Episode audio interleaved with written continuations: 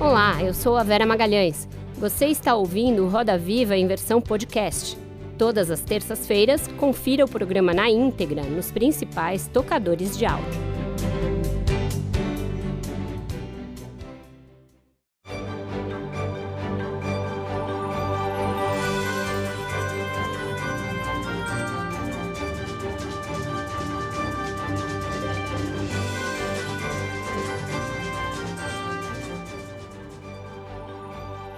Boa noite, sejam muito bem-vindos ao Roda Viva.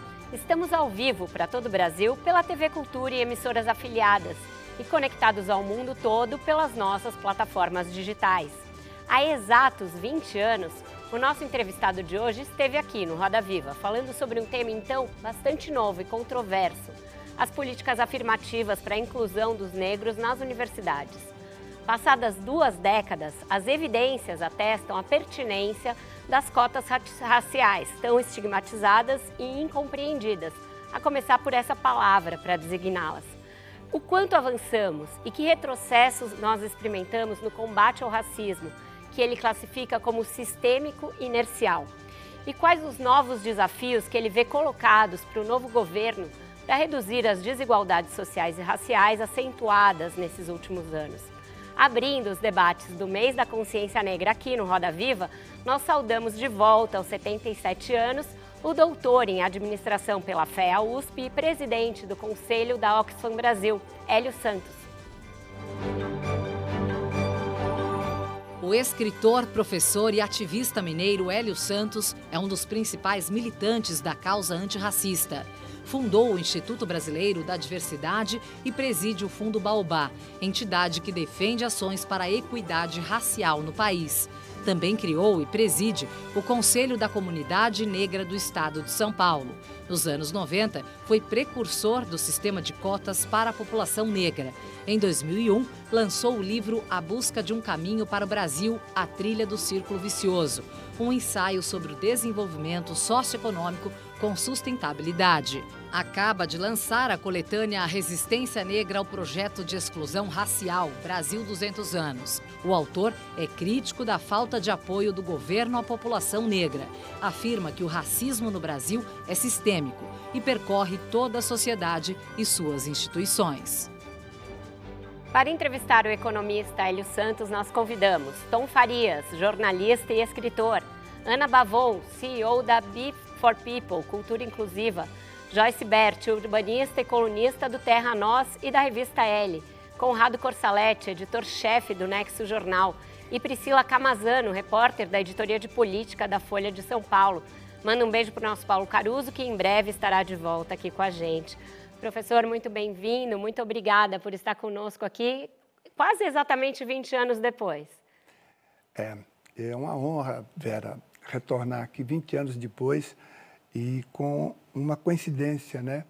Naquela época, o presidente Lula estava há cerca de um mês, um mês e meio, para tomar posse no primeiro mandato. E agora, no meu retorno aqui, ele está prestes a tomar posse no seu terceiro mandato. É verdade, então, muitas é, coincidências. É bastante é bastante pertinente. E uma brincadeira que eu fiz. A quem me viu agora no, no outro programa viu que eu estava com um paletó muito parecido. Mas minha filha disse, ó, pai, vão pensar que é o mesmo. Não é. Eu asseguro que nesses 20 anos eu... eu Trocou o guarda-roupa. Eu troquei o guarda-roupa.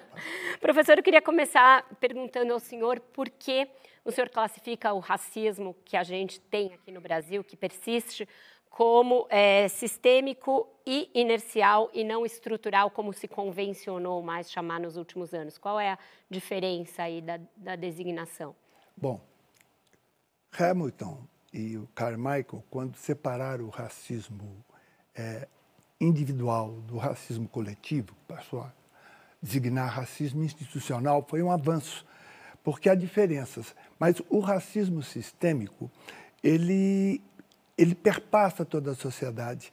Eu diria que, numa linguagem pouco, pouco acadêmica, é que ele está no piloto automático. Ele é inercial porque ele atende, de uma certa forma, a primeira lei de Newton, de Newton que, é a, a, a, que é o princípio da inércia. Então, o racismo, como ele não é contido, ele segue e, e segue resoluto, segue sem nenhuma dificuldade. E é sistêmico porque ele é alimentado, ele alimenta e retroalimenta. Um exemplo bom para mostrar como é que o nosso racismo é sistêmico. Há uma visão da sociedade que o negro é inabilitado, que o negro é inferior. Esta visão introjetada na sociedade, ela reforça é, dois vetores importantes, que são as dificuldades educacionais e as dificuldades econômicas. Essas dificuldades econômicas são retroalimentadas por essa visão da sociedade, mas elas fortalecem também essa dificuldade na educação, que a gente já reduziu, e essas dificuldades econômicas. Então, causa e efeito gera uma complexidade. Isso explica melhor, porque o racismo estrutural pode nos levar a uma ideia de, olha, está na estrutura, é estrutural e pouco há o que fazer. Então, ele é sistêmico porque ele, ele, ele, é, ele alimenta e é retroalimentado. Ele está no jeito da sociedade funcionar. Perfeito. Joyce, por favor. Professor, boa noite. Boa noite, telespectadores. É, o senhor tem uma fala extremamente pertinente, que é o seguinte: é, o negro brasileiro é a camada da população que vota no seu inimigo. Como mulher negra, eu compreendo perfeitamente o que o senhor quer dizer com isso. A gente acabou de sair de um processo eleitoral bastante exaustivo e ainda com as suas conturbações reverberando. Então, eu queria que o senhor falasse um pouco, é, um pouco mais, elaborasse um pouco mais esse raciocínio para as pessoas que estão assistindo e que ainda não se deram conta que são negras e não votam em pessoas que representam efetivamente a, a sua camada populacional. O desafio nosso é transformar o protagonismo que nós já temos é, em votos. Né? De qualquer forma, é, a decisão principal, que foi o pleito para a presidência da República, identificou bem foi o chamado voto identitário. Foram mulheres, foram negros, foram nordestinos que elegeram Lula. Mas nós temos uma dificuldade ainda muito grande é, em votar em nós mesmos. Mas faz parte também do, do que se construiu aqui. Eu costumo dizer que nós temos aqui o crime perfeito, aqui no Brasil, né? em que a vítima é muitas vezes considerado réu. É, é, o, o, racismo aqui ele foi construído de uma forma a impedir essa identidade. Isso está num processo de mudança, mas nós temos que fazer também uma autocrítica.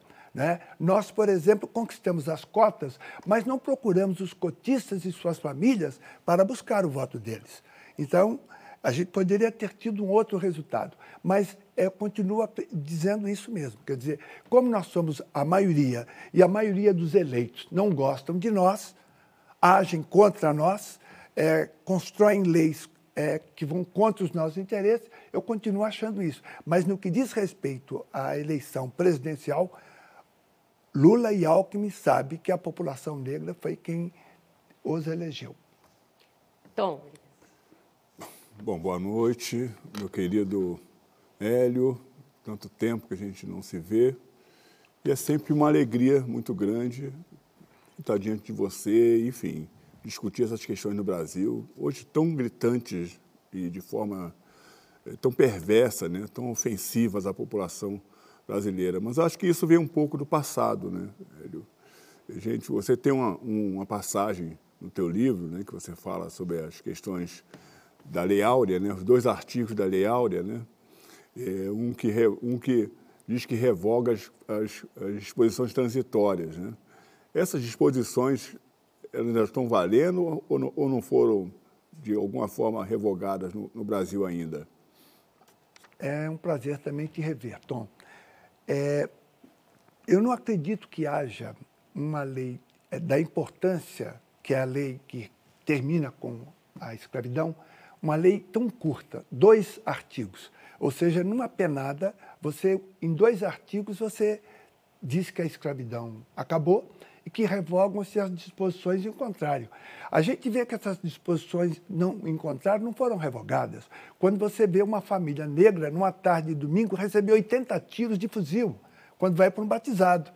Você vê que essas disposições não foram revogadas quando, nos jardins, talvez a região mais rica do Brasil, uma mulher branca com arma corre durante muito tempo atrás de um negro. Enfim, as disposições em contrário não foram revogadas. Mas o Brasil não foi econômico quando construiu a lei do povoamento. em 1911, né, a lei que regulamentou a imigração.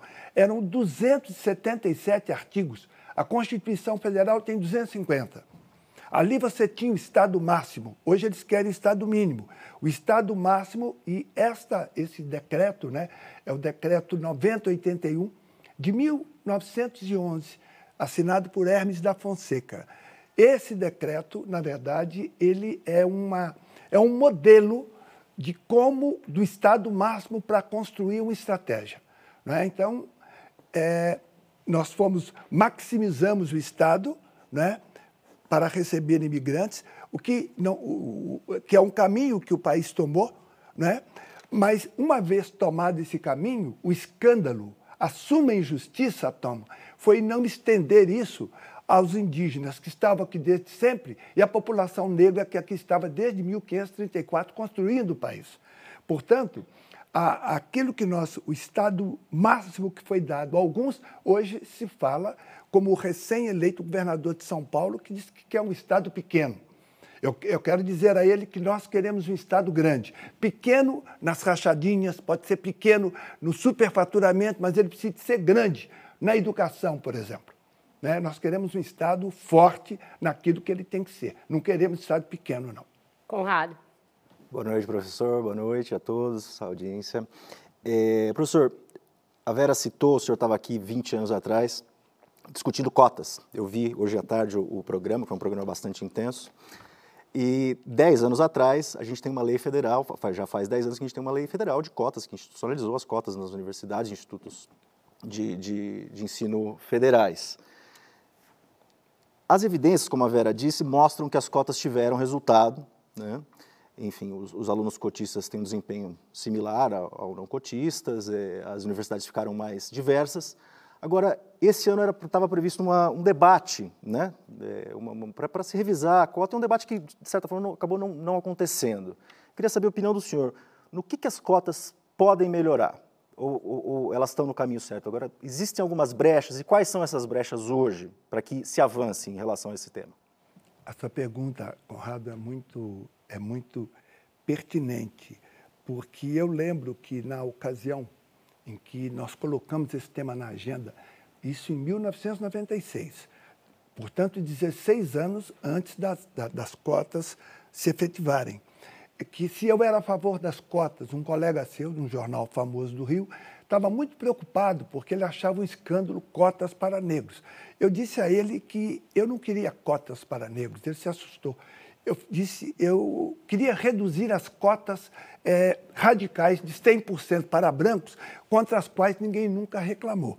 Então, é, em 2002, quando aqui estive, né, o, nós tínhamos retornado de Durban e se discutia muito sobre a pertinência delas ou não. Conrado, nenhuma outra política neste país reduziu mais desigualdades que as cotas raciais. Eu tenho a honra de ser presidente do Conselho da Oxfam Brasil, que incide e que evidencia a desigualdade no sentido de nós sermos um país que vá para um outro é, patamar civilizatório.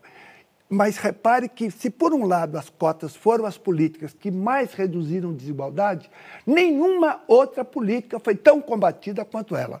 Eu acho que com essa afirmação eu mostro para você, Conrado, a dificuldade que nós temos realmente em reduzir desigualdade. A política que mais reduziu desigualdades no Brasil foram as cotas raciais. E, ao mesmo tempo, foram aquelas que receberam mais ataques. Eu não quero é, Pensa-se agora em revogar as cotas para 2032. Essa não é a nossa proposta. Você, uma, uma, o Brasil foi muito tardio para ter iniciativas de reparação racial. Eu sempre defendi que as cotas tinham que durar 30 anos. O meu, eu vou incidir e vou lutar para que, que as cotas caminhem até 2042 e não até 2032. Por quê? A razão é simples se nós formos tão tardios, se você quer impactar e reduzir essas desigualdades, elas têm que durar mais um pouco mais. Agora, você perguntou muita perguntou o que nós devemos fazer. As políticas de cotas têm que sofrer várias alterações. As fraudes, por exemplo, É, nós temos que ter, como o racismo é sistêmico, as políticas afirmativas também precisam ser sistêmicas. Então, o aluno que vai para a universidade, ele tem que ter apoio. É, ele tem que também ter estímulo para ir para as cotas. Por exemplo, no Paraná, numa, numa, pesquisa que eu fiz com duas colegas, só um terço das cotas raciais eram absorvidas. Imagine você, para cada três vagas, só uma era ocupada. Então, nós temos problema, problemas desse tipo, temos que também pensar em bolsa, né? e temos que pensar, sobretudo, na contenção das fraudes que continuam existindo. Então, tem que haver aperfeiçoamento nas leis, né? na, na, na lei da, de cotas, e a gente sempre pensa na universidade, mas nós temos também as ações afirmativas. Eu sempre volto, né? Nós temos ações afirmativas e aqui no Brasil elas foram apelidadas de cotas, quando cota é metodologia, né? Você tem que ter um percentual. Então, neste momento, as ações afirmativas estão deverão ser estendidas e fala-se até 2032. Eu estou contra essa ideia. Eu entendo que elas precisam de durar 30 anos. Se forem implementadas em 2012, que vá até 2042. Perfeito, Ana. Boa noite, professor. Boa noite a todos que estão nos ouvindo essa noite. Eu gosto muito da expressão que o senhor usa quando o senhor fala do, é, do racismo sistêmico inercial, né? Ele é inercial porque ele compõe o tecido das nossas relações humanas, ele compõe a nossa subjetividade. E aí, trazendo aqui um pouquinho a conversa para o âmbito organizacional, né, já que é sistêmico, a gente pensa o quanto o racismo ele é capaz de ignorar o impacto positivo da nossa população quando a gente está falando do PIB, por exemplo. E aí eu trago uma pesquisa da, do Instituto Locomotiva que diz que nós, população negra, nós injetamos 1,7 trilhões ao ano né, no PIB nacional. Se nós formássemos um país, nós seríamos o 11º país do mundo em população, com cerca de 114,8 milhões de pessoas e o 17º em consumo. Nós estamos saindo agora de um evento pandêmico onde nós precisamos refazer nosso sistema econômico, né? E aí o senhor fala muito sobre o New Deal americano, propor né, uma tropicalização desse New Deal americano para uma reconstrução do nosso sistema econômico. De que forma a gente pode conectar tudo isso, professor? O racismo ele é superior à nossa estratégia econômica e, né, de forma a avançar um pouco mais como país. O que, que o senhor propõe? É, Ana, é um prazer falar com você. Veja que o Brasil até hoje, Ana, não foi capaz é, de desenvolver um projeto é, para nós. Mas nós devolvemos ao Brasil um projeto para todos. Né? Nós não somos, estamos longe de, ser, de sermos o problema, nós somos parte da solução. Então, eu penso que é, nessa coletânea que eu tive a honra de, de, de organizar, na verdade, uma coletânea com ampla energia feminina, é, nós propusemos né, o NAPER, o novo acordo para a equidade racial. O New Deal é, é customizado. É. Né? Nos anos 30, Roosevelt quebra a ortodoxia do liberalismo americano, né? no sentido de trazer o bem-estar social. Nós temos que ter aqui, Ana, o bem-estar socio-racial. O, o, o, o, o bem-estar padrão o bem-estar social padrão que é discutido, é, ele não serve para um país de maioria negra. O bem-estar social tem que ser, tem que ser bem-estar socio-racial. Ele tem que ter esse link. E aí nós temos muitas coisas que devem ser feitas. A primeira coisa que eu peço é que nós tenhamos o Estado no tamanho certo para operar aquilo que tem que ser feito. O BNDES, o S do Banco Nacional de Desenvolvimento Econômico, esse S precisa de começar a operar no sentido de financiar realmente. Eu não aceito mais falar do empreendedorismo negro, porque os primeiros empreendedores desse país fomos nós. Não, os europeus que vieram foram para a agricultura. Então, hoje, eu quero que um, um, percentual significativo do orçamento de investimento do BNDES venha para investir é, na população negra. Nós não podemos mais, é, Ana, aceitar band-aid para curar fraturas expostas. O Brasil foi tardio para trabalhar com a questão racial e trata-se de, de, de, de propulsar o desenvolvimento. O Brasil não, como diz o economista Mário Teodoro, é, o Brasil acabou vici, se viciando nas desigualdades. É uma espécie de cocaína social. Ele se alimenta dessa desigualdade. reduzir as desigualdades ou, simplificadamente, Ana, equidade racial e de gênero é o antídoto que vai tornar o Brasil um país num outro patamar civilizatório. Priscila. Boa noite, professor. Queria falar sobre política. Né? O senhor atuou na militância partidária quando o senhor criou o Grupo Negro do MDB e depois do PSDB. Depois o senhor começa no Movimento Negro Organizado. E esse ano o senhor retorna à militância partidária, sendo um dos idealizadores do Quilombo nos parlamentos. Né, uma iniciativa da Coalizão Negra por Direitos, que lançou mais de 100 candidaturas de pessoas negras com pautas antirracistas e dessas 26 conseguiram ser eleitas. É, eu gostaria que o senhor comentasse a importância da militância partidária negra e avaliasse essa atuação do Quilombo dos Parlamentos esse ano. Sim. É, boa noite, Priscila. É, Priscila, é importante ajustar para as pessoas entenderem. Eu fui do MDB, numa época que nós tínhamos no Brasil dois partidos, um que apoiava a ditadura e o outro que era contra a ditadura. Era o MDB, o MDB lá de trás. Depois eu ajudei a fundar o PSDB um partido de centro-esquerda, social-democrata. E depois eu me afastei dele porque ele não cumpria essa missão. Hoje eu não estou em partido algum e apoio pessoas que têm compromisso com a questão racial. Essa iniciativa da Coalizão Negra por Direitos foi uma iniciativa muito rica. Primeiro, é necessário falar da Coalizão Negra por Direitos. Né? Uma organização, é, é um coletivo com mais de 250 é, entidades, né? que, que nasce em 2019 exatamente para confrontar o governo Bolsonaro que ameaçava terminar com as cotas. Né? Foi para a rua na Covid, né? enfrentou a chuva, enfrentou a polícia, é, conseguiu conter o avanço na, na, na, lá em Alcântara, no, no, no, no, quilombo que está instalado ali. É, enfim, de, de, desenvolveu a campanha Tem Gente com Fome e depois, nas eleições, é, a Coalizão Negra por Direitos lança esse pacote. Eu gostaria de ter tido mais sucesso. Né? Eu acho que foi uma experiência extremamente rica. Elegemos algumas pessoas, mas eu penso que nós temos que, é, para as eleições municipais, mudar a nossa estratégia. Porque nós, são 5.570 cidades. Nós temos que ah, fazer núcleos nessas cidades em condições de poder participar do parlamento na, na, na, no volume da nossa população. O maior contingente populacional brasileiro é o das mulheres negras, 28%. Em tese, nós teríamos que ter 144 deputadas negras. Estamos longe disso. Então, essa baixa representatividade, em larga medida, reflete o que acontece conosco.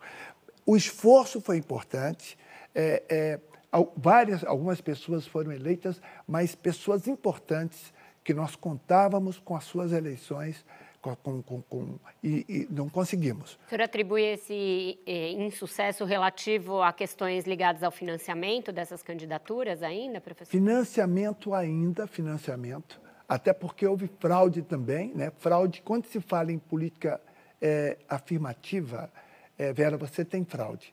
Nós tivemos fraudes, mas isso não, não, não explica sozinho, né? Eu penso que nós não buscamos o, os votos onde eles deveriam estar. E esse, esse, não digo essa inexperiência, esse desafio, ele se mantém. Ele se manteve. Nós conseguimos é, é, em Salvador fizemos um trabalho maravilhoso, aqui em São Paulo também, elegemos pessoas, mas eu queria um resultado maior. Eu queria mais deputados federais. Tá certo. Então, com isso, a gente fecha o nosso primeiro bloco do Roda Viva com o professor Hélio Santos. Vai para um breve intervalo e volta já já.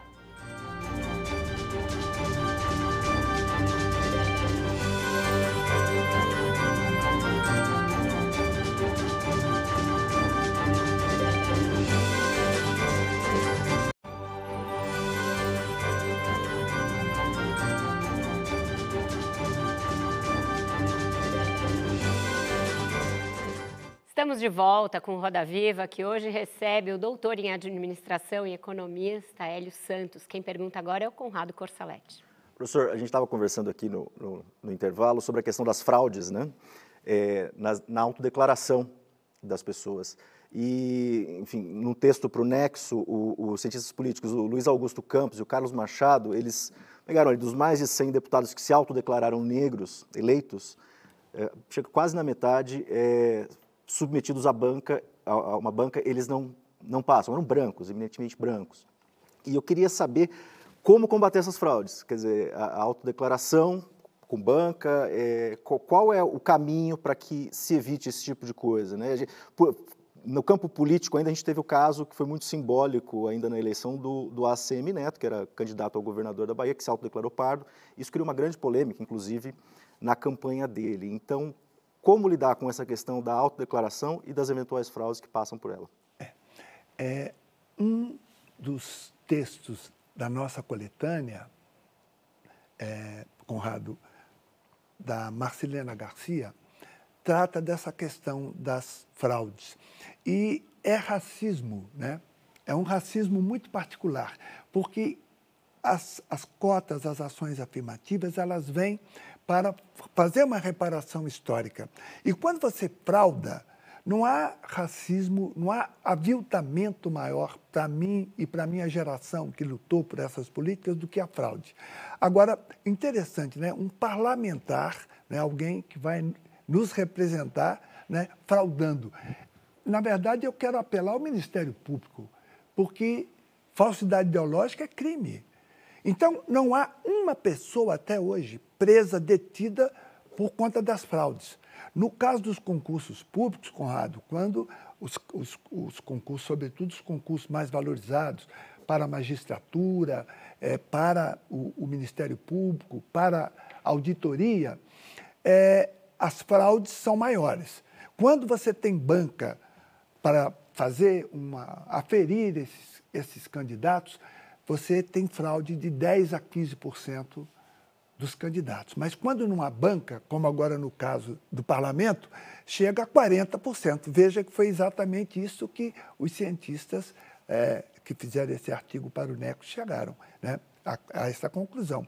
Então, eu penso que, dentro dessa regulamentação da pergunta anterior que você havia feito sobre as cotas na universidade, nós temos que realmente regulamentar é, de uma forma que passe às universidades, os órgãos que estão desenvolvendo os concursos, têm que nós temos que desenvolver tecnologia. O Brasil é tardio nisso, né? Então, é, nós, é, é, o novo ministério que eu imagino que o governo Lula Alckmin cria, né, crie, né, o Ministério de Promoção da Igualdade Racial. Não gostaria de uma secretaria, não, de um ministério um dos trabalhos desse ministério será, no Brasil, regulamentar isso e fazer com que as 27 unidades da federação, é, Conrado, é, tenham nos seus concursos é, cotas para negros e também ampliar esses percentuais. É um escândalo, você falou em Salvador, a população negra lá é superior a 80% na cidade de Salvador. Mas as cotas nos concursos municipais é de 30%. Isso é ridículo. Você não impacta nada. Assim como não faz sentido aqui em São Paulo, as cotas é para a, aqui, a, a prefeitura, para o Serviço Municipal de São Paulo é de 20%, mas os negros aqui são 37%. Então, se nós desejamos impactar, esse percentual tem que ser alargado para 50%. Nós somos 56% da população. Se o objetivo é reparar e impactar, esses percentuais não servem mais. É, esse é mais um tema que nós temos que trazer e é, há uma alta expectativa nossa em relação ao, ao, governo que tomará posse em janeiro do ano que vem, Tom. no que diz respeito a isso. O Tom agora. Tom. Bom, é, você é até bom que você já pegou no tema do governo e eu acho que tem duas questões muito emblemáticas ali do que o Conrado fez e você respondeu é, de forma perfeita. Eu queria só estender um pouco mais essa questão. A primeira coisa são as práticas. Né? O, o sistema ele é muito malicioso, ele sabe exatamente onde atingir, como fugir das questões. Né? Uma é a questão do racismo. Né? Como se interpreta o racismo quando quer punir alguém e quando diz que é ofensa racial. Né? Está sempre na ofensa racial e nunca no racismo. Né? Então, essa é uma questão que eu queria que você abordasse um pouco. A outra, quando a gente fala na questão do governo em si, né, a gente já está vendo o governo de transição, e, né, que está aí, começou a trabalhar, e não há a presença de um negro no governo de transição. A gente não vê essa figura do negro no governo de transição. Né? Então, quando você diz, será que vai ter uma secretaria de igualdade ou vai ter um ministério de fato de igualdade? Né? Parece que, o, que, o que, que se espera de tudo isso? Né? É. O que nós tínhamos antes, Tom, é uma secretaria com status de ministério. Eu acho que tanto no que diz respeito às mulheres, eu acho que é Ministério é, de Políticas para as Mulheres, Ministério de Promoção da Igualdade Racial. Temos que voltar a ter o Ministério da Cultura, são ministérios importantes, Ministério dos Direitos Humanos, né? Ministério da Segurança Pública, porque, porque todos esses ministérios são muito importantes para nós. Agora, é, é esse racismo de cunho pessoal, ele, ele é ofensivo, ele trabalha com estigmas, ele é o mais doloroso, mas ele nos remete ao Código Penal. Né? Ao passo que o racismo sistêmico inercial requer políticas públicas. Talvez por isso eu, eu sempre dou mais ênfase a, a este. Não que o racismo que alguém sofra é, num restaurante, num hotel ou num, na, na procura de um emprego não, não, não me toque mas esse racismo que está na sociedade, você não vai ter outro caminho, outro antídoto, a não ser políticas públicas. Então, nós temos que ampliar essas políticas. Eu quando você disse que o governo de transição, eu não, não, nós não temos que discutir apenas, o, eu não quero o gueto do Ministério é, de Promoção da Igualdade Racial. É, nós temos que transversalizar. Esse novo ministério que, a gente, que eu penso e que outros também pensam, ele vai ter que estar transversalizado com o Ministério da Educação, Ministério da Saúde, Ministério da Cidade, Turismo, Cultura, Esporte. O que significa essa transversalização também? Dinheiro. Os orçamentos desses ministérios são cotas dentro desses ministérios que, as, que, que, o MIPIR, que seria o Ministério de Promoção da Igualdade Racial, como eu trato no, no, no, na nossa coletânea, esse ministério novo ele terá que ter essa abrangência. Da mesma forma, a Fundação Cultural Palmares. A Fundação Cultural Palmares, que foi tão é, ridicularizada pelo atual governo, ela tem que ter uma cota orçamentária, um percentual significativo do orçamento do Ministério da Cultura, incluindo os incentivos fiscais, né? Tem que vir para essa fundação. Há uma contradição, Tom, no nosso discurso. Nós falamos que a cultura brasileira, em larga medida, é negra, mas a fundação que cuida dela tem um orçamento mínimo. Então, se a gente quer atingir realmente a periferia, se nós queremos realmente é, ir aonde essa cultura popular é produzida, seria esse o papel da Fundação Cultural Palmares, nós temos que ter recurso. Então, eu, eu, eu você disse que não há ninguém nesse grupo de transição. Nós ainda estamos observando. Fala-se que, fala que terá pessoas várias. Mas o que eu, digo, que eu, eu ainda digo, não vi também. O que eu digo são duas coisas. Primeiro, o racismo é inafiançável. A ofensa, não.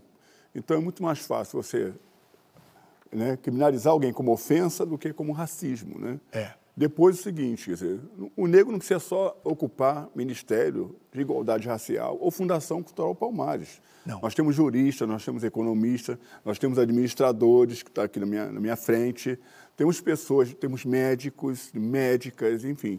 Temos potências é, negras importantes para assumir qualquer posição no país. Eu, o que eu queria dizer, talvez não tenha me explicado muito bem, mas é, é esse caminho, né? Pois é, eu, se você, se você é, desejar, eu te dou nomes ministeriáveis. Não, né? não. Posso dar nomes ministeriáveis? Vamos dar para o Alckmin. É, vamos só fazer a roda girar. Ana, por favor. Então... Professor, aqui, é, voltando né, para o nosso assunto aqui, trazendo sempre para o contexto do ambiente de negócios, mercadológico, quando o senhor fala do bem-estar socio-racial, o senhor propõe uma racialização do bem-estar social que já acompanha a nossa Constituição Federal de 88, né? É, assim como a função social da, da empresa e a responsabilidade social das organizações. Quando a gente fala de equidade, do reconhecimento das nossas diferenças para a promoção de uma igualdade formal, que também está lá na nossa Constituição, eu lembro de um princípio muito importante que é o princípio da isonomia, né? Tratar igualmente os iguais e desigualmente os desiguais na medida de suas desigualdades. E o senhor propõe um, um, um protocolo EER, ISG, com equidade racial. Eu ouso dizer que a via mercadológica é uma via de desenvolvimento social com tanto poder de impacto quanto poder público. Para né, a gente desmantelar esse sistema, que é o sistema racista, institucionalizado e sistêmico, a gente precisa de todos os entes. Então, quando eu falo de equidade dentro das organizações, eu falo necessariamente de ações afirmativas, de promoção dessa equidade. Então, eu queria que o senhor falasse um pouquinho mais do EERG, né, que é o ESG para a equidade racial. Sim. Na verdade, esse conceito de ESG aqui no Brasil precisava ser, né, Ana, customizado. Sim. Não adianta falar de ESG, eu não estou na Holanda nem na Dinamarca. Estou num país é, profundamente sexista e também racista. Então, é, esse índice, ele é uma, um, uma grande sacada, porque ele quantifica né? E ele leva a organização, ele leva a empresa e tem que explicar para o telespectador. Eu trabalho é, em, em, mais de uma bandeira. Eu tenho a honra de estar na Oxfam, que é uma organização progressista que busca incidir é, no combate das desigualdades, que busca incidir em políticas públicas. Estou, ao mesmo tempo, né, faço parte de um conselho do Pacto pela Equidade Racial, que é apoiado por quem? Pela FEBRABAN, não é isso? Pela Bolsa de Valores. Bolsa de Valores. Eu Os novos critérios inclusivos, é, né? Exato. Eu tenho que ser coerente. Porque se, na minha, se a minha geração lutou para colocar jovens na universidade, na medida em que eles estão concluindo seus cursos, eles querem os melhores empregos. Então, para mim, o Pacto pela Equidade Racial, ele, ele é importante porque ele não valoriza só, digamos assim, a pessoa negra no mercado de trabalho. Permite também investimento na educação e, e, que é a habilitação da pessoa, né? e também nas próprias organizações negras. Então, eu penso que nós conseguimos aqui uma ponte importante. É, eu, eu, o setor público não dá conta, você tem razão. Quer dizer, nós temos que dar. Nós temos, eu sou um privilegiado porque, de, de, de, alguma forma, eu estou numa organização que incide em políticas públicas, né? mas, ao mesmo tempo, eu estou no Pacto pela Equidade Racial, que é uma iniciativa, uma iniciativa interessante. Faz parte ali o mundo empresarial, você tem a sociedade civil organizada e tem o movimento negro. Né? Então, é, eu gosto muito é, dessa iniciativa, acho que o, o, o IER é uma, uma, uma, forma de você quantificar e, e dar uma métrica à empresa para que ela possa é, avaliar o seu desempenho. Não adianta a empresa fazer o melhor. Todas buscam isso. Tem que fazer o melhor da melhor maneira. O chamado diferencial competitivo, cada vez mais o mundo tende a ser, Ana, uma imensa commodity tudo parece cada dia ser mais parecido. Eu quero saber o seguinte: qual é o impacto que você causa quando você produz o seu serviço ou o seu produto? Como você trata as mulheres? Como você trata os negros? Quer dizer, é, você só nega e cada vez mais essa qualidade moral dos produtos será vista. Esse é o diferencial competitivo do futuro. Certo. Perfeito. Priscila. Professor, voltando um pouquinho sobre política e governo de transição, pegar esse gancho, uma entrevista que você deu para a Folha antes das eleições, o senhor afirmou que o Brasil vive um momento novo em relação à questão racial. E as eleições desse ano deveriam refletir essa nova realidade. Eu queria saber qual a avaliação do senhor com relação a essa eleição e a pauta racial com o governo agora progressista deve voltar ao centro do debate, levando em consideração que tivemos um governo que negou o racismo no Brasil é, e não, não, tiveram pautas né, é, de combate à desigualdade racial. Qual é a avaliação do senhor? Bom, a minha avaliação no que diz respeito à eleição presidencial é positiva. Mas nós não queremos repetir o que foi no passado. Nós temos, Priscila, que trazer aquilo que sequer foi pensado. Nós temos que inovar. É, a, o, o campo progressista não decifrou a ideia de equidade racial como devia. Por outro lado, o campo conservador nunca quis. Então, nós temos que trazer aquilo que ainda não foi pensado.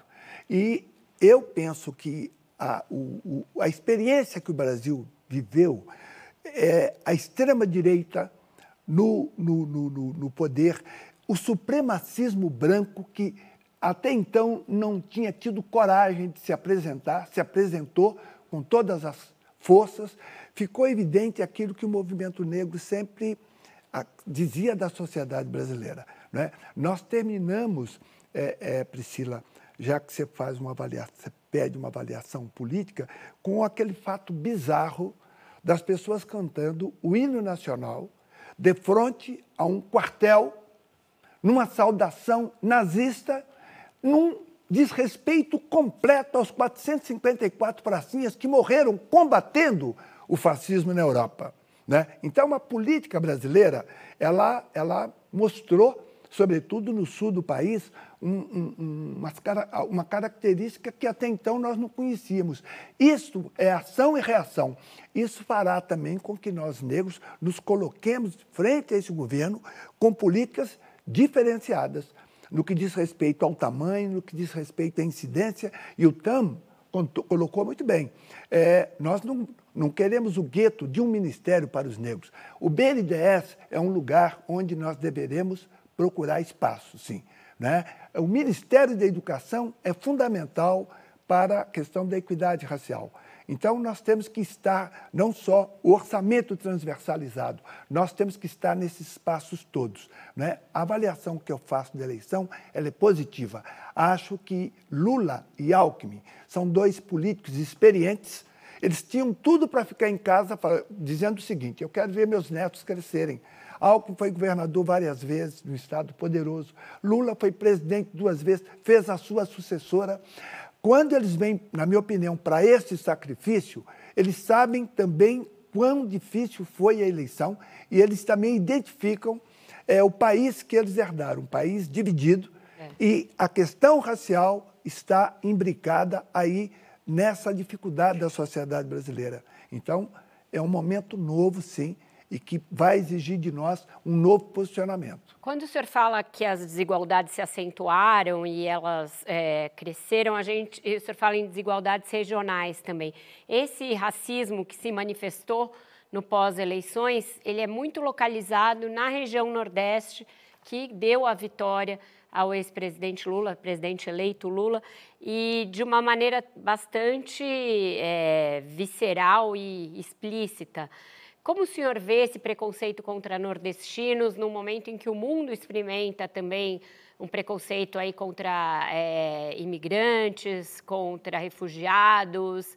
Como a gente pode se contrapor a essa direita que saiu raivosa porque perdeu, mas que saiu empoderada também, porque no parlamento é muito forte? É, é verdade.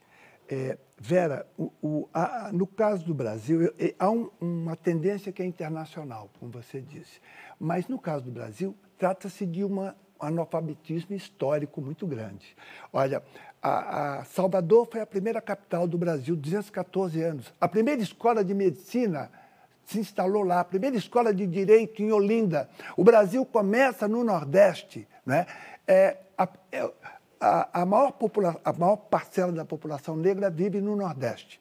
O que é que acontece? Eu falei no início do decreto 9081, que estimulou a vinda de europeus e que preferiram o Sul e o Sudeste. Eu sou a favor da diversidade. Muitas pessoas, Vera, imaginam que nós recebemos apenas portugueses, espanhóis, italianos. Não é verdade. Recebemos ingleses, franceses, búlgaros, russos, poloneses, alemães, né, uma ampla colônia árabe e também recebemos a, a maior imigração japonesa. Esta diversidade é, antropologia, é o discurso da antropologia oficial. Né? Tínhamos, antes dos portugueses chegarem aqui, 1.500 etnias indígenas e recebemos várias etnias africanas. As pessoas imaginam que as pessoas escravizadas eram uma coisa só. Ninguém confunde o espanhol com o alemão, e ambos são europeus. O que, que eu fiz aqui? Eu estou trazendo para você essa diversidade que ficou mais localizada no Nordeste. Esse enriquecimento do Sul, do Sudeste, algumas pessoas atribuem. Eu vi uma mulher é, atacando os nordestinos, né? Então, ela demonstrou ali, é, é, essa, essa pessoa foi, foi assim, ganhou ampla dimensão, milhões de pessoas assistiram essa brasileira do Sul criticando os nordestinos. A gente tem que transformar o Nordeste numa Califórnia brasileira.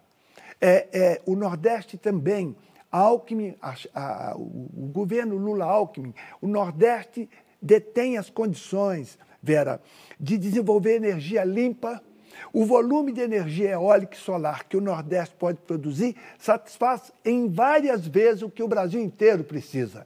Além, eu estou falando das riquezas, digamos, materiais, mas o que o Nordeste tem de mais rico é a sua população criativa, precisamente porque ali ficou mais o indígena, o negro, e esta mistura provocou um povo criativo e também o turismo do Nordeste. Nós temos que desenvolver o Nordeste. Eu quero inverter, eu quero que as pessoas do Sudeste, do Sul, passem a querer trabalhar no Nordeste. Elas lá não serão aceitas, elas serão bem-vindas. E o, nordestino não aceita as pessoas de braço aberto porque ele é bonzinho, não, faz parte da cultura dele. Então, essa, essa situação meio é, localizada no sul do país é uma das coisas que nós temos que enfrentar porque Sim. nós somos um país só. Né? Esta diversidade ela só vai produzir sinergia se ela não for hierarquizada. Perfeito, Joyce. Professor, é, eu vou voltar um pouco na questão da, da, das fraudes nas cotas, é, que é o seguinte: nós somos uma população que é fruto das políticas de branqueamento, dessa mistura, dessa miscigenação que o senhor está citando agora, e nós nunca discutimos é, de forma séria as nossas identidades raciais de fato. Isso gera também muita, eh, gera um afastamento de algumas camadas que não querem se declarar negras e abre brecha para as malandragens aí, como a gente viu nas eleições com a Semineto e, e outros candidatos e tudo mais. É, a, a, gente sabe que o movimento negro fez o seu arranjo político, Suri Carneiro já falou sobre isso em diversas ocasiões, então o pardo e o preto somam negros. Só que nem todo pardo atualmente, a gente pode dizer que é de fato negro. O senhor não acha que a gente tem que discutir as nossas identidades raciais de uma maneira mais, é, enfim, definida, até para que não haja essa, enfim, esse desvio né, que se tornam fraudes, ou uh, existem indígenas também reivindicando né, o pardo também como uma espécie de apagamento da sua identidade. Enfim, a gente tem uma mistura aí é, uma, uma, discussão pela frente que talvez seja útil pensar. O que, que o senhor pensa a respeito disso? Joyce, você está colocando o dedo numa ferida. A, a, a minha geração lutou para agregar os autodenominados pretos e pardos e, e considerar um grupo só. É, eu não posso esquecer, Joyce, 1984, eu era presidente do Conselho da Comunidade Negra, o primeiro órgão criado para trabalhar com a questão racial no pós-abolição. E eu lembro que a primeira pesquisa PED, pesquisa de emprego e desemprego, feita no Brasil, foi feita pela Fundação SEAD aqui. Eu não esqueço do debate que eu, que eu tive que fazer com os pesquisadores. Eles queriam saber a situação do preto e do pardo. Eu falei, as pessoas vão se identificar esse arco-íris que é desde 1872 usado pelo IBGE. Branco, a pessoa se autodeclara branca, preta, parda, é, indígena e a partir de 1940 também os asiáticos. Falei, vocês vão ter que fazer assim.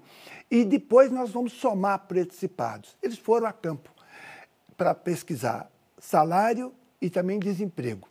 E eu falei, vocês vão ver, vamos ver o que acontece.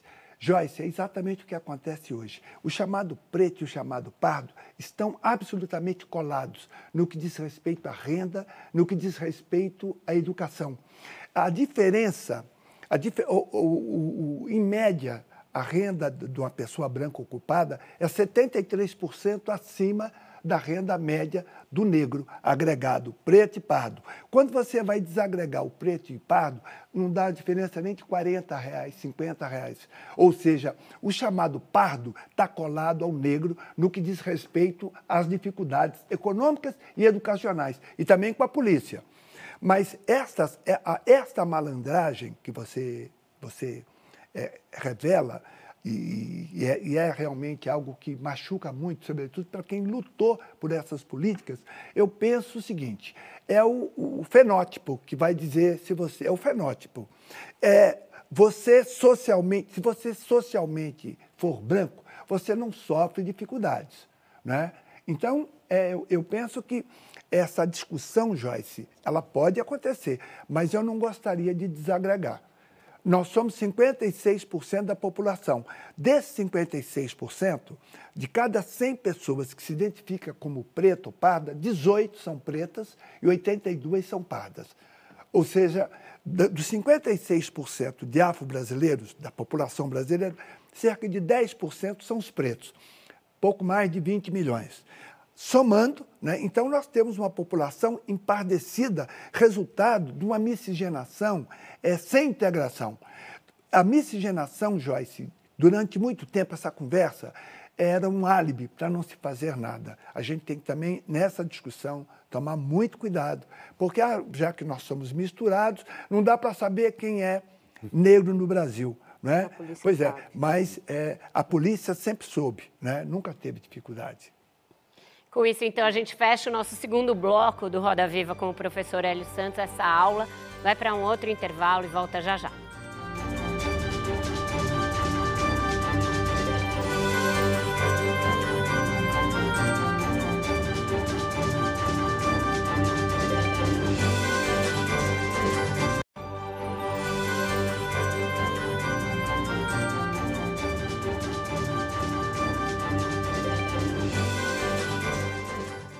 Estamos de volta com o Roda Viva, que hoje recebe o professor Hélio Santos. Professor, a gente está falando bastante aqui de equidade racial. No livro que o senhor organizou esse ano, A Resistência Negra ao Projeto de Exclusão Racial, o senhor elenca 10 medidas que seriam importantes para a gente atingir essa equidade racial, 10 políticas afirmativas. Em linhas gerais, quais seriam essas políticas? A gente já tratou de algumas aqui, e, e qual é a possibilidade de que elas sejam implementadas no curto espaço de um mandato, por exemplo? Certo. São, é um decálogo, né? E, e quando a gente trouxe é, um novo acordo para a equidade racial, esse, isso aqui não tem uma ideia de completitude. Sempre alguém poderá agregar mais. Mas isso aqui é resultado, Vera, dos 33 artigos que nós, que nós produzimos, né? Quer dizer, autores excepcionais, né? Deixa eu fazer um rápido comercial do livro, né? A Resistência Negra ao Projeto de Exclusão Racial, Brasil 200 anos. Então, editora 30... Jandaíra, a editora está aqui, Isso. Dizer, é, é, um, é um livro de, de, de com, com, a, com energia muito feminina, porque são 34 autores, 18 mulheres, 16 homens. A editora é Jandaíra, né, que, e é, o selo é Sueli Carneiro. A diretora editorial é uma mulher que que é a Lisandra de Almeida. O livro é oferecido a duas mulheres excepcionais, Luísa Bairros e Marielle Franco. E quem me auxiliou grandemente na organização, eu deveria ser chamado aqui de animador, né? porque a organização esteve. A, a, quem trabalhou muito nisso foi a, a, a, Eliane Barbosa da Conceição, que me ajudou. E, e, e, a, e, e o, Instituto Sarê que é dirigido por mulheres, foi quem apoiou. Então, é, é muito feminina essa energia, né? Essa, isso fez com que é, essa, esse, esse decálogo todo não perca de vista essa intersecção de raça e gênero. Essa intersecção de raça e gênero, ela não é uma coisa aritmética, em que há dois componentes desfavoráveis, em ser mulher e ser negra. Há complexidades, vai além disso vai o feminismo negro é hoje uma força importante e o, o movimento negro, de uma certa forma, em larga medida, é hoje o feminismo negro, né? quem toca. Isso a gente vê a olho nu. Eu faço essa introdução para dizer que todas essas ideias, elas perpassam a questão de gênero. Então, a primeira coisa é um plano nacional é, da juventude negra viva são cerca de 23 a 25 mil jovens por ano que morrem a bala. Essa política, é, é, Vera, ela é complexa porque ela pede uma estratégia multidisciplinar. Né? Ela, ela pede a participação dos três níveis da federação, ela exige a participação do judiciário e ela, esse, esse novo governo será cobrado por isso. É, é, é, o primeiro item. O outro é um programa de apoio ao ensino médio público. É ali que há a evasão do aluno negro. não é? e ele tem que ter bolsa de estudo, tem que ter qualidade, tem que ter o, o, ensino tem que ter qualidade. O fortalecimento integral às universidades públicas. Pela primeira vez, Vera, o número de matriculados cai. É, e, e, o temor nosso é esse, Vera, na medida em que você tem a presença do negro de uma maneira importante na universidade, é que, que a universidade pública perca a qualidade. Eu lembro que nos anos 90, quando a gente colocou esse tema na agenda, é, uma das coisas que a gente dizia era esta, que era a única política pública que as famílias ricas reivindicavam. Saúde, não, nem mesmo a segurança, era só a universidade pública. Então, esse fortalecimento, excelência, investir na excelência, universalizar é, de uma maneira qualificada o ensino infantil nós temos que dar conta, Vera, de coisas muito diferentes, desde da, da sobrevida do jovem negro à interferência na política econômica. Né? Nós temos que cuidar das políticas afirmativas localizadas.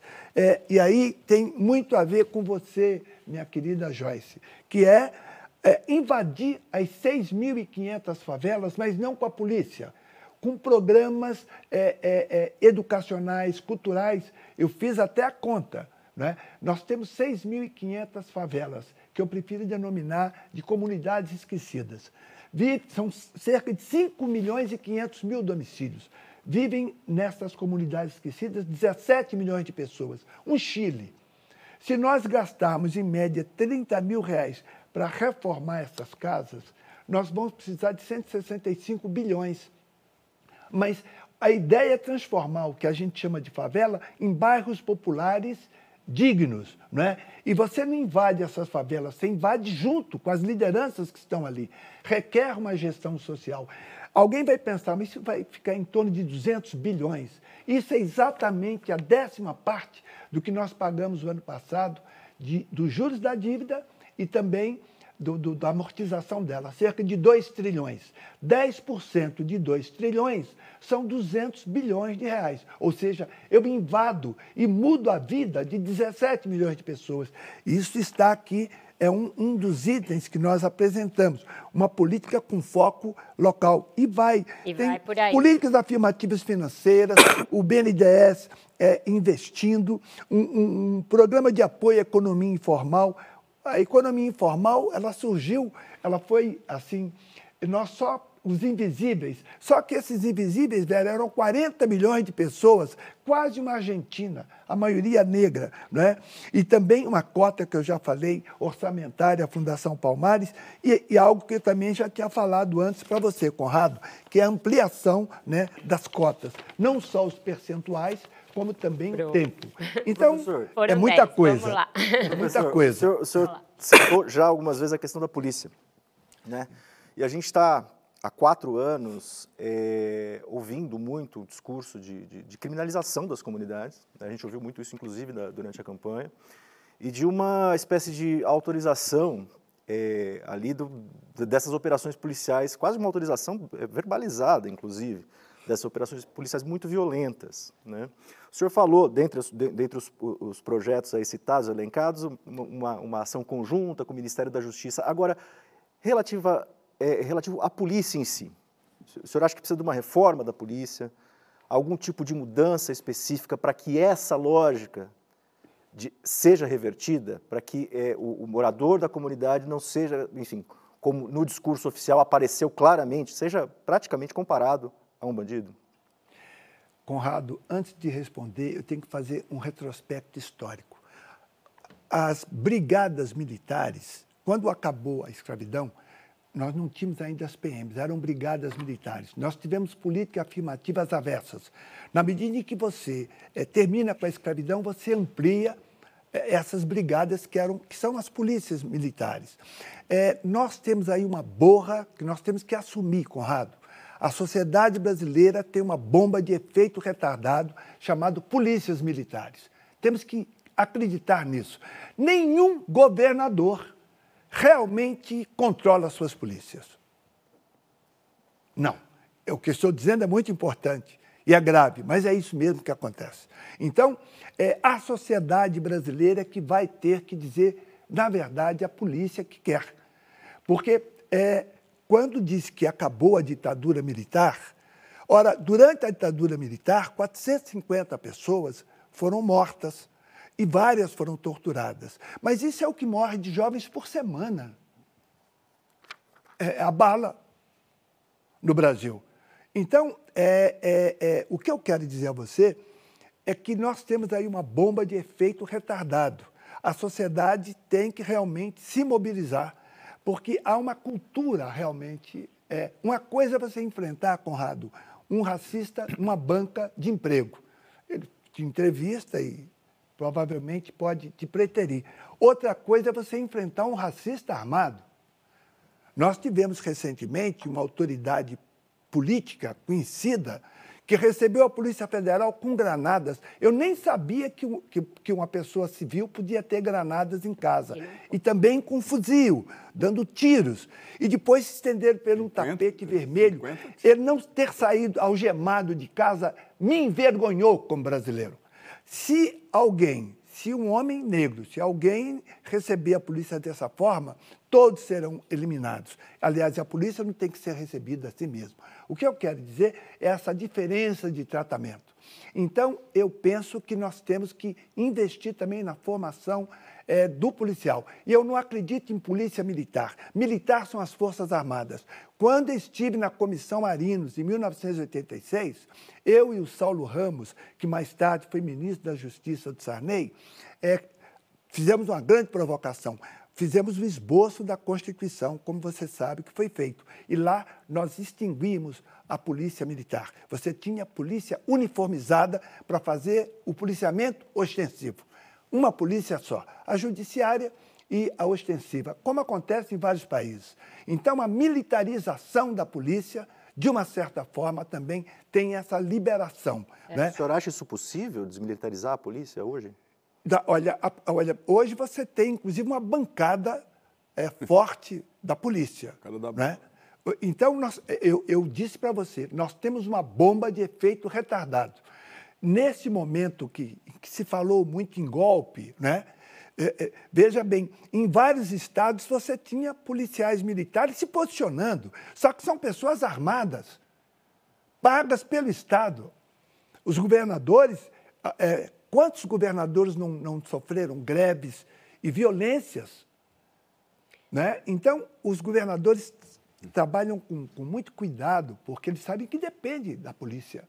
Né? Então, a, a, a, nossa Constituição de 1988 deixou esse, essa borra da ditadura militar. Durante a ditadura militar, quem comandava as polícias militares era um general. Todas elas. Sim.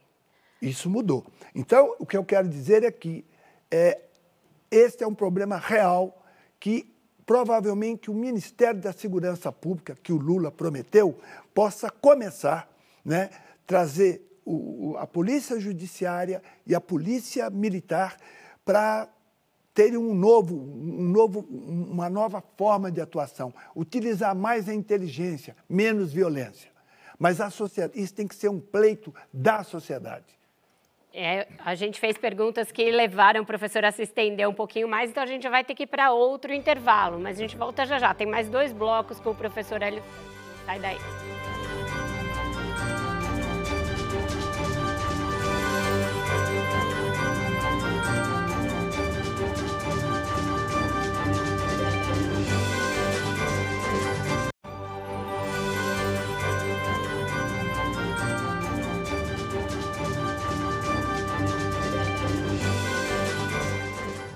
Estamos de volta com Roda Viva, que hoje traz o professor Hélio Santos. Eu vou passar rapidinho já para a Priscila. Priscila. Professor, é, a partir do ano que vem, a bancada negra no Congresso Nacional deve aumentar cerca de 8,9%. Né? Dos 540 é, parlamentares da Câmara dos Deputados e Senado, 141 se autodeclaram negros. Né? Apesar desse aumento, né, em um país de maioria negra, não vemos uma representação igualitária nos espaços de poder. Tivemos regras de, de incentivo à participação é, de pessoas negras e mulheres, né, como a reserva de 30% das candidaturas femininas, ou mesmo o peso 2 é, voltado para as é, os votos dados a mulheres e negros é, no cálculo do fundo partidário. É, eu queria perguntar para o senhor, essas regras elas são suficientes para aumentar a representatividade e qual, que, qual que é a avaliação do senhor e o que mais pode ser feito? Priscila, essas regras são boas. Eu quero, eu não acredito que nós tenhamos é, 140 parlamentares negros.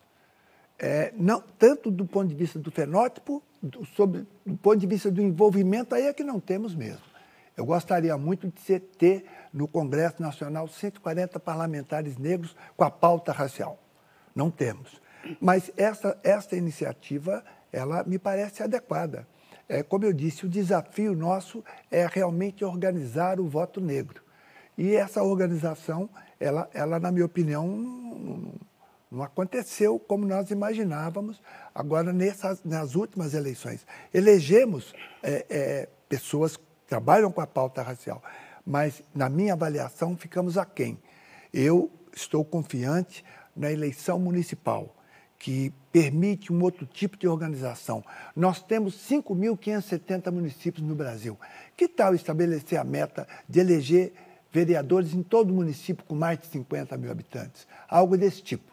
Né? E aí construir uma base municipal e, e crescendo. Tom.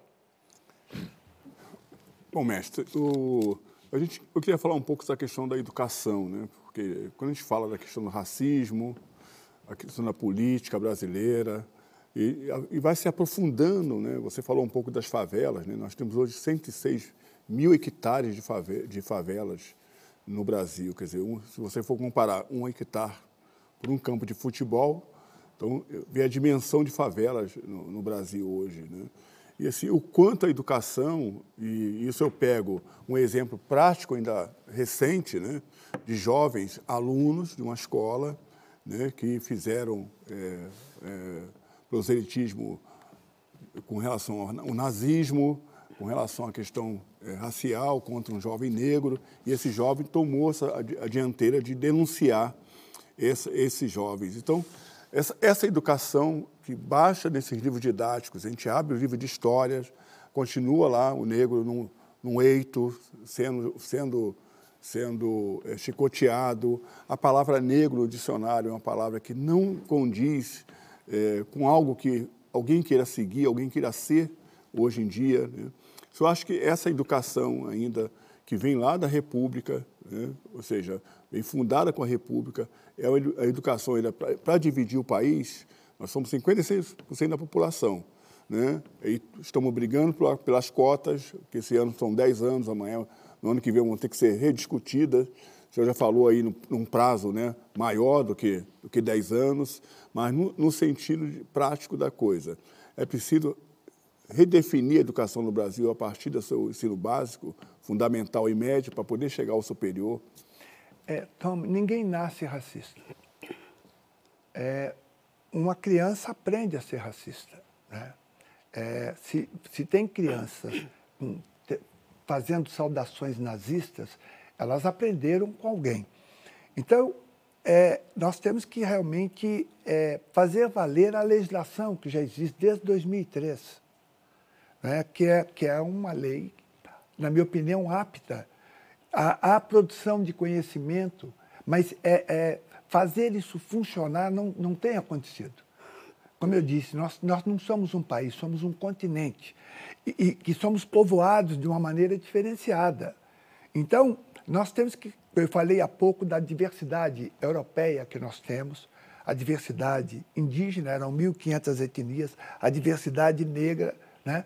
É, como fazer com que o Brasil estude esta antropologia oficial, racial nossa, é, valorizando, não hierarquizando. Isso é um desafio pedagógico. Não é? Então, é, as pessoas não nascem racistas. E não adianta. É, é, sempre a gente está denunciando, sempre vem, acontece agressões na escola. Ora, todo, toda, toda, toda criança da minha geração sabe o dia que a gente não queria ir à aula. Era quando se falava da história da escravidão. Isso mudou, mas não mudou da forma e do tamanho que nós gostaríamos. Isso continua a ser, Tom, uma das tarefas A primeira vez que nós tivemos um, uma secretaria com status de ministério, ela não teve tempo de construir metodologia para estimular as 5.570 cidades e as 27 unidades federativas e as muitas universidades em trabalhar essa questão. Há um trabalho enorme a ser feito. Não é? E é por isso que eu digo, a gente tem que, nós estamos no outro patamar. Eu volto àquela história antiga. Não vale mais band-aid para cuidar de fratura exposta. Joyce. É, professor, o senhor falou na, na, na, no outro bloco né, sobre, estava linkando é, as tarefas é, para os próximos governos, o senhor falou agora também em organização mais centrada na questão do território, falou na questão das favelas e tudo mais.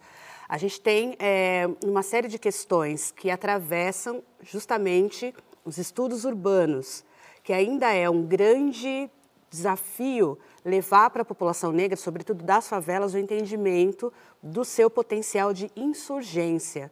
O senhor acha que cabe aí políticas públicas focadas nessa conscientização de que a cidadania da negritude também precisa ser, é, ser restituída a partir do entendimento do seu território e da atuação política nessas áreas? A sua pergunta é interessante, Joyce. Quando nós falamos de invadir as favelas, eu lembro de ter falado em gestão social. A gestão social, é, a, autoridade chega, ela não invade, ela invade junto com as lideranças locais, que, onde, onde a construção, onde a política é compartilhada. A, a ideia de invadir favelas, normalmente elas têm sido invadidas pela polícia. Essa invasão, ela terá que trazer projetos culturais, projetos esportivos, geração de renda e você terá que trabalhar com a autoestima dessas pessoas. Como eu disse, transformar essas comunidades em bairros populares dignos. E isso passa realmente por essa. Eh, as pessoas que estão ali já têm é, é, bastante, já têm autoestima. A gente já vê como a menina que acabou de ganhar a, a medalha de ouro na ginástica, ginasta, ginástica olímpica, né? ela se referir à favela.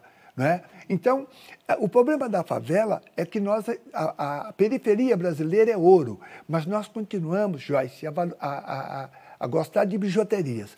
Toda vez que um avião decola, eu olho da janelinha e o que eu mais vejo são piscinas. Em clubes, em condomínios, em hotéis, né, em residências, em colégios. Mas na, eu lembro bem que na Olimpíada de 2016, aqui no Brasil, nós não ganhamos uma medalha sequer, nem a de bronze, no, que diz, no quesito natação. Mas vários negros periféricos levaram medalha de ouro. Ou seja, as piscinas precisam ser construídas em outros lugares. Não adianta construir as piscinas. Você tem que trazer também os instrutores. Façam isso para ver se nós não vamos eh, ter campeões olímpicos também na natação. O, trazendo essa coisa tão diferente para a sua resposta, que é construir piscina na periferia, eu quero dizer o seguinte: onde a, a, o retorno feito na periferia é certo. Investir na periferia você tem, o retorno é seguro. E a população é, periférica tem autoestima positiva, sim. O que eu mais gosto de fazer em Salvador é participar de saraus poetas, meninos e meninas, não é? com uma força. Então, é, essa, é, mesmo sem investimento do Estado, já existe esse sentimento, essa potência. Agora, evidente que nós temos que invadir. E como eu gostei de dizer, já tem um valor. É em torno, fiz a conta, é em torno de 200 bilhões de reais. 10% do que nós gastamos por ano com juros da dívida e com amortização da dívida. Portanto, é algo é, que pode ser feito. Né? É, o Supremo Mandatário, quando viu o candidato Lula ali no, no Morro do Alemão, se referiu a marginais. Né? E ele nunca, engraçado, ele nunca prestou atenção nos vizinhos dele. Né? Quer dizer, donos, então, nunca, perce, nunca percebeu em aliados deles. Quer dizer, na verdade, é, é, a, violência maior é cometida contra essas comunidades. O Estado brasileiro é muito violento. É como diz Mário Teodoro, são violências, no plural, violências de vários tipos, no meio de transporte, na escola, no atendimento médico, são violências. Né? Então, a sociedade brasileira é muito violenta. É. Nós temos que mudar isso. Ana. Professor, eu vou tentar manter dentro desse, dessa, dessa conversa que está muito boa, falando principalmente do potencial das favelas, das comunidades das pessoas que as compõem. Né? É, o senhor tem uma frase é, que eu li em várias das suas entrevistas. O senhor diz que nós, somos, é, nós temos um país que nos condena ao não desenvolvimento, na medida em que o nosso problema ele não é a falta de riqueza, mas a má distribuição dela. Né? E é impossível não pensar no fato de que nós, pessoas negras, somos empurradas ao empreendedorismo, esse empreendedorismo por necessidade, que está massivamente nas favelas e nas comunidades. É, muito encabeçado por nós, mulheres negras. Né? Então, o que a gente percebe no país, no Brasil, nós temos uma divisão sexual e racial do trabalho. Para as mulheres e pessoas negras, são reservados um perfil específico de trabalho, aquele mais operacional, aquele mais voltado para a parte técnica repetitiva, que está sendo consumida pela tecnologia, por exemplo. E quando nós olhamos para as organizações, nós percebemos que existe um perfil de liderança muito específico que não se parece em nada conosco, né? os diversos, enquanto que somos maioria da população. É, é curioso nos dizermos diversos, quando nós somos o que de fato é o natural natural da sociedade. Então, como é que o senhor enxerga hoje é, todo esse trabalho de sistema de pesos e contrapesos que nós temos feito dentro do poder, é, dentro da iniciativa privada, de avançar com a agenda é, de gênero e étnico-racial para colocar mais mulheres e pessoas negras na alta liderança? Como é que a gente faz com que isso aconteça por meio das ações afirmativas, mas mais que isso, que nós possamos liderar e, e termos respeito a partir da nossa liderança, considerando uma iniciativa privada absolutamente embranquecida e com um estereótipo e um perfil muito específico específico que liga intelectualidade a sucesso, a êxito, e é um perfil que não se parece conosco. Como é que o senhor enxerga isso, professor? É, o, durante muito tempo, o setor privado esteve distante. A doutora Cida Bento, em 1984, no Conselho da Comunidade Negra, nós descobrimos, Ana, uma coisa fantástica, que era o Código 4. É, o Serviço Nacional de Emprego, que, é, que faz parte do Ministério do Trabalho, editava uma ficha que todas as pessoas que procuravam emprego tinham que preencher. Né? E havia lá o código 4, que quando ele estava sinalizado, significava que a candidata ou que o candidato eram negros. E, consequentemente, isso não significava que a pessoa não ia ter um emprego, mas a empresa já sabia quem era o candidato. Olha, nós somos a maioria da população, né? e nós corremos os 90 minutos do jogo. Nem é bom o que eu estou te falando, mas o negro, quando ele tem uma oportunidade, ele supera a si mesmo, inclusive as dificuldades que ele teve de formação mesmo. Né? Ele fez um curso, tem sim as mesmas oportunidades que se ele é um engenheiro, o colega dele, engenheiro branco, estudou engenharia de uma maneira muito mais tranquila que ele. Né? O que eu quero dizer é que as empresas têm flexibilizado. Né? E, e não é diferente. No passado, falava-se, Ana, que você tinha que ter boa aparência. Uhum. Hoje não precisa dizer mais, hoje você pede fluência no inglês. Você vê que a sociedade brasileira é Sistema sofisticada. O Tom Jobim, que não é só o grande maestro que foi, ele era um grande frasista. Ele falou que o Brasil não era um país para principiantes. E não é mesmo. É um país sofisticado. Quando você pede fluência no inglês, você já diz quem é que você quer ter. As empresas têm flexibilizado. Elas exigem apenas o inglês é, básico e durante um ano, um ano e meio, elas investem para que aquela pessoa tenha fluência no inglês, porque de fato aquela vaga, aquele cargo precisa do domínio da língua inglesa. Então, eu penso o seguinte, que a ficha das empresas, de uma certa forma, vem caindo. Não na velocidade e na profundidade que eu queria. Mas nós não temos um, uma outra, um outro caminho a não ser esse. Mas eu penso também em políticas públicas que estimulem as empresas. Eu não, não, não quero liberar nada, ninguém de imposto, não. Mas você quer empréstimo, de fato, do BNDES, que, que, que todas as empresas buscam. Então, eu quero saber o seguinte: como isso aqui é dinheiro do Tesouro Nacional, o que é que a sua empresa faz em relação às mulheres, as pessoas com deficiência, os negros? Porque nós, Estado, não damos conta de, de, de absorver toda essa massa humana. O que, se você quer, você quer expandir o seu negócio, enfim, nós temos que também trazer o Estado para estimular a empresa. Né? Eu penso que, que isso aí é, é o, o o, o Pacto pela Equidade Racial, na minha opinião, é um modelo bom que pode levar a, a induzir políticas públicas nessa direção. E assim a gente fecha o nosso quarto bloco, vai para o último intervalo e volta já já para o encerramento do programa com o professor Hélio Santos.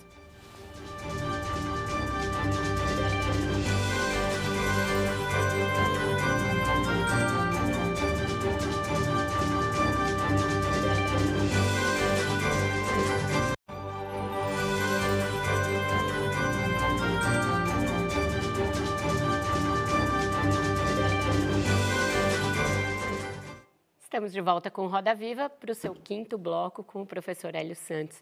Professor, o senhor falou numa resposta para o Tom que é, não pensa só no Ministério da Igualdade Racial ocupado por pessoas negras, que há pessoas negras aptas a exercer vários cargos no futuro governo. E a gente, nas especulações, nas bolsas de apostas, vê poucos nomes de negros colocados. Uma exceção é a do jurista, professor Silvio Almeida, que já esteve aqui com a gente no Roda Viva também. Mesmo assim, não é uma unanimidade que ele deva ir para o Ministério da Justiça. Quais são esses nomes que o senhor tem aí na, na cabeça para integrarem esse Ministério do Lula? Olha, em primeiro lugar, é, Vera, a lembrança do Dr. Silvio de Almeida é ótima, porque além de um jurista brilhante, ele é um intelectual com, com amplas possibilidades de ser um, um ótimo ministro da Justiça. É um, é um bom nome. Mas eu quero dizer que a expectativa minha em relação ao governo Lula, que provavelmente não deve nomear parlamentares, ele precisa ter uma base forte, ele vai nomear pessoas que, que, que, que não são políticos eleitos. Eu penso muito, por exemplo, no Ministério do Trabalho, que é muito importante. Dificilmente eu encontraria no Brasil uma pessoa com a qualificação da Cida Bento. O Ministério da Cultura, por exemplo, que é outro ministério importante, eu tenho certeza que o cineasta Joelzito Araújo ficaria muito bem lá. Fundação Cultural Palmares, que a gente quer com, com dotações orçamentárias, eu penso no Celso Prudente, que consegue ser sofisticado e prático ao mesmo tempo. São duas coisas que não costumam estar juntas. É, quando eu penso no Ministério, por exemplo, da, da, da, da políticas para as mulheres. Eu não tenho nenhum nome melhor no Brasil do que Sueli Carneiro. Se pensarmos é, é, é, no Ministério da Igualdade Racial e também no Ministério de Desenvolvimento Social e Combate à Fome, que o Lula vai voltar de novo, eu penso na coalizão negra por direitos. Eu penso em Douglas Belchior, eu penso em Vilma Reis. Sabe, acho, acho também que nós temos que evidenciar que a educação. A educação, eu tenho tantos nomes que eu, eu não quero falar, porque. Eu, Vai criar briga não, entre não, eles. Tenho Nilma Gomes, eu tenho é, Walter Silvério, eu tenho Petronilha Ribeiro, eu tenho Zélia Amador de Deus. Eu quero dizer para os telespectadores que estão nos vendo, que não são negros, que eu não quero passar a ideia de arrogância, porque eu não sou. Mas esses nomes que eu disse, nós podemos encontrar pessoas semelhantes, mas não encontrarão pessoas é, mais aptas, considerando a formação, a experiência, a história de vida. Eu trouxe aqui para você, Vera, 11 pessoas, um time, fora o Silvio Almeida. Então, é, sete mulheres e quatro homens. Calou que nem o Tite hoje. É. Então tá certo, tá aberta a roda. Quem quer perguntar, dou-lhe uma. Eu queria perguntar. Diga, é, Joyce. Professor, o senhor tem um, um, romance escrito, que foi escrito em 2011, publicado em 2011, né, O Homem Lésbico. O senhor falou bastante aqui sobre a questão do feminismo negro, é, o que me deixa muito feliz. É, hoje em dia está se proliferando, está tomando uma, uma proporção midiática maior a discussão sobre masculinidade. E é extremamente importante que o homem negro discuta a masculinidade. Somos parceiros de luta indissociáveis, é, mas de vez em quando isso se torna ali um, um, pequenos desajustes, digamos assim, né? O que o senhor diria para essa nova geração de homens negros que está despontando aí discutindo masculinidade? Que caminhos para se aprofundar, para que a gente consiga se ajustar como parceiros, unidade de verdade na luta contra o racismo? É, Joyce, hoje eu vejo o homem negro, ele é que é o sexo mais fragilizado da sociedade brasileira, é o homem negro. Porque o lugar que ele entende que ele tem algum poder é em casa.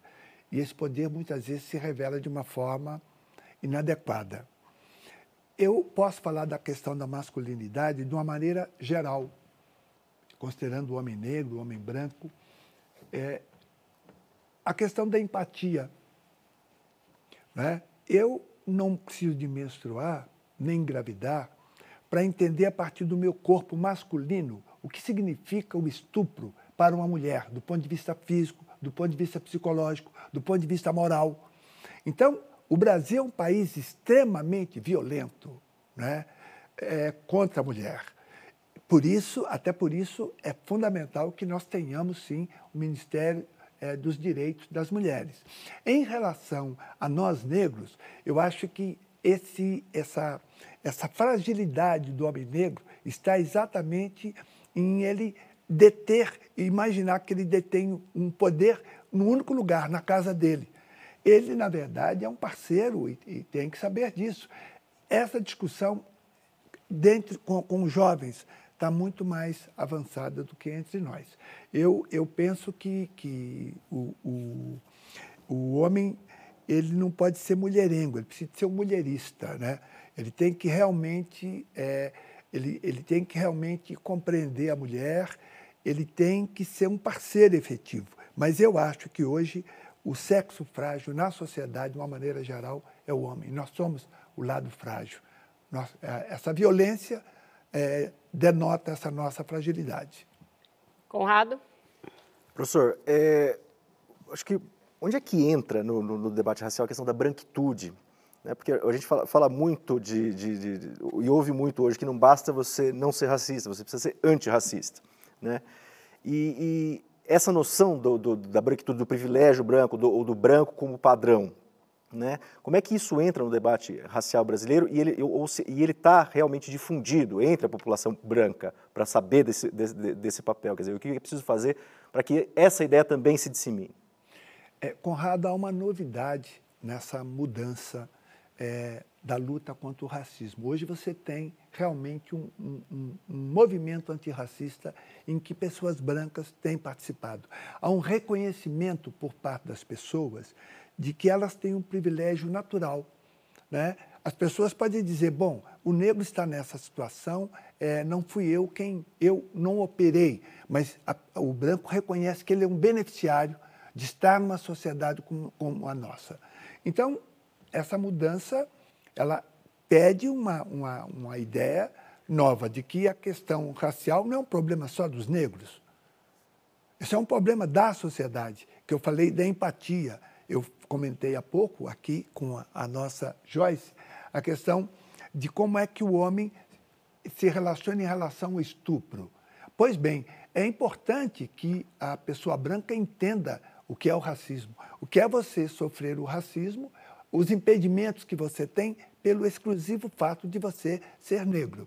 Então, a branquitude no Brasil, ela, ela, ela acontece de uma maneira sofisticada porque durante muito tempo a ideia do mérito, Conrado, ela foi muito forte. Quer dizer, o, o mérito, é, você trabalha com a doutrina do mérito. É um sofisma, porque você não explica o que seria esse mérito se as condições de disputa fossem as mesmas. Né? Então, é, a coisa passa por aí. E hoje há esse reconhecimento por parte é, de muitas pessoas. Né? Ainda, evidentemente que é um grupo que acredita no social. Olha, nós temos que investir no social. Eu digo que é o sócio racial. As cotas sociais que beneficiam estudantes brancos pobres é um subproduto da luta racial.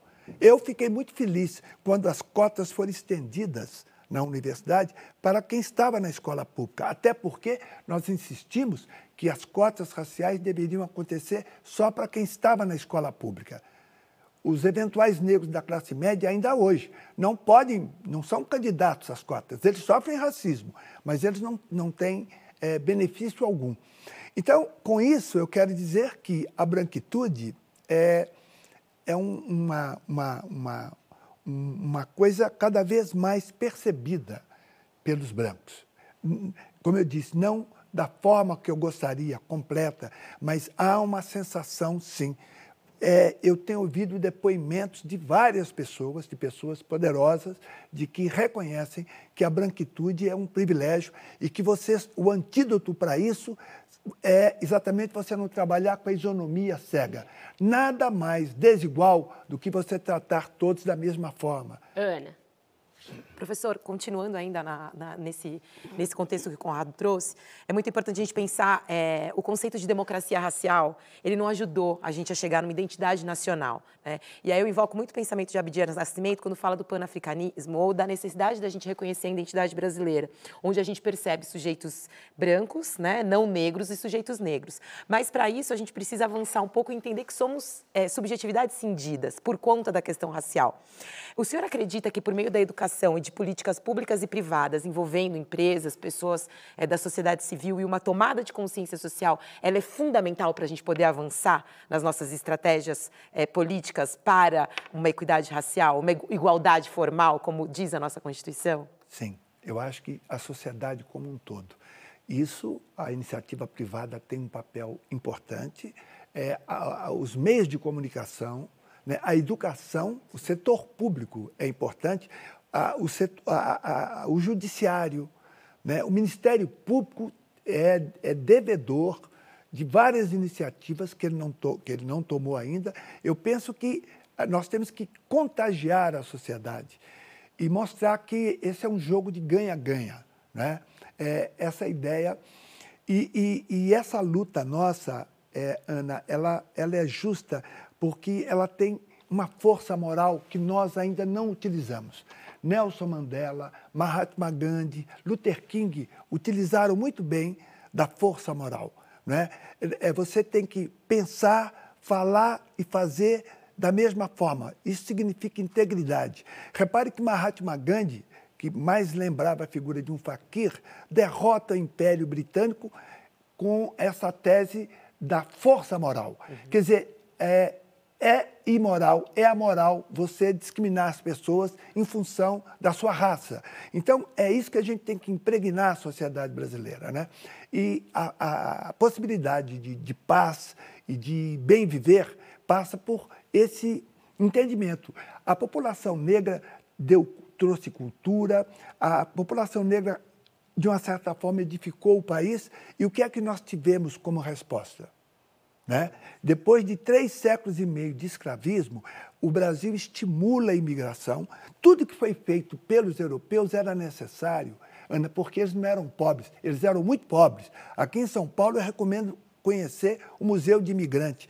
Homens descalços, sorrindo, desdentados e praticamente todos analfabetos. E foram para o trabalho rural. A população negra que já estava aqui não tinha, já, já estava mais apta, inclusive, né, porque não tinha o problema do idioma e não era toda a população rural e ela recebeu em troca precisamente esse olímpico desprezo. Então, esse país não vai, não vai se encontrar enquanto nós não ajustarmos isso. Repare que hoje os, os bisnetos e tataranetos dessas pessoas que tiveram estado máximo estão pedindo estado mínimo. São cotas, cotas raciais que os seus é, ancestrais tiveram. Então nós temos que fazer esse ajuste. Esse ajuste ele vai trazer um desenvolvimento com sustentabilidade moral. Nós falamos em sustentabilidade ambiental, econômica e social. Eu trago uma quarta perna. É insustentável moralmente a desigualdade no Brasil. Nós, em concentração de renda, Ana, nós só perdemos para o Catar. Né? Os 5% mais ricos detêm a mesma renda dos 95% restantes. E isso tem a ver com a questão étnico-racial. Portanto, para quase fechar o programa, longe de ser o problema, nós fazemos parte da solução. Não é sobre culpa, é sobre responsabilização, né, professor? Exato. É bom que ele já tem o timing do programa. Fez uma boa conversa com o programa de 2002, porque isso foi um dos principais assuntos, né? Obrigada, professor. Foi um prazer estar aqui. Foi nosso. E com isso a gente então chega ao fim desse Roda Viva. Eu agradeço de novo imensamente ao professor Hélio Santos por mais essa entrevista, mais essa aula histórica. Obrigada também a essa bancada maravilhosa que dividiu os trabalhos comigo. Ana Bavon, Conrado Corsalete, Joyce Bert, Priscila Camazano e Tom Farias. Agradeço sobretudo a você pela sua audiência. Em 1994, os Racionais MCs cantavam que apenas 2% dos alunos das universidades brasileiras eram negros. Em 2002, eleito pela primeira vez, Lula se comprometeu com a política de cotas, mas foi só 10 anos depois que ela foi transformada em lei. Como resultado, um levantamento do IBGE mostra que os números de estudantes negros em universidades aumentou 400% entre 2010 e 2019. A revisão da lei de cotas, que estava prevista para esse ano, foi adiada para não ser tragada por um processo eleitoral altamente polarizado. Será uma missão do próximo Congresso revisitar esse arcabouço legal e verificar os seus efeitos, como objetivo de não regredir ou suprimir direitos tão tardiamente garantidos, mas de aprimorar e avançar no sentido da necessária e sempre adiada equidade, essa palavra que a gente discutiu tanto hoje. Você fica agora com o Senhor Brasil e o Roda Viva volta na próxima segunda-feira, às 10 da noite. Até lá!